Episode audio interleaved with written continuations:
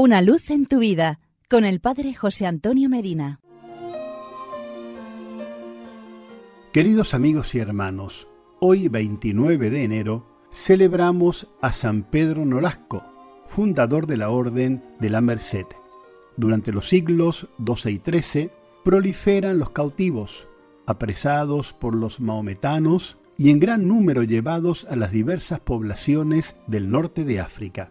Allí sufrían en las mazmorras y sólo era posible librarse por la fuga, casi imposible, dada la extrema vigilancia, o la redención por rescate, obra de gran misericordia, dirigida a los cristianos para liberarlos y evitar que renegasen de su fe cristiana. De hecho, históricamente van a realizar esta obra liberadora las dos órdenes religiosas, la Trinidad nacida a finales del siglo XII en París, cuyo fundador es San Juan de Mata, y la Merced, que nace en Barcelona a principios del siglo XIII, que ofrecía todos sus bienes disponibles. El fundador de la Orden Redentora de la Merced es San Pedro Nolasco. Nace en una villa del condado de Toulouse, en Francia. Nolasco nació en torno a los años 1180-1182, probablemente hijo único, que al fallecer su padre se traslada a sus 18 años como mercader que era a la ciudad de Barcelona. Allí realiza sus mercadurías. La tradición mercedaria nos transmite que en la noche del 1 al 2 de agosto de 1218, previa una conversión en este hombre amante de la Virgen María, ella le inspira la fundación de una orden religiosa para la redención de los cautivos.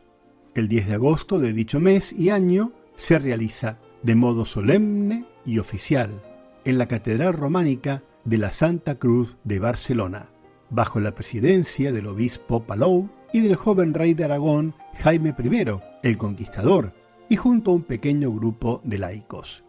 Ya desde muy pronto los mercedarios hacían el cuarto voto, prometían quedar en rehenes, incluso con peligro real de entregar su vida, para salvaguardar, liberando la fe de algún cautivo en peligro. Hubo bastantes mártires mercedarios que la orden no canonizó, excepto a San Serapio. Prefería entregar el dinero para la redención de los cautivos. El mismo fundador no será canonizado hasta finales de 1628, celebrándose los festejos al año siguiente en todos los conventos de la Merced de España, Francia, Italia y Sudamérica. Se calcula que en sus primeros cinco siglos y medio de existencia, la orden redimió en torno a 70.000 cautivos.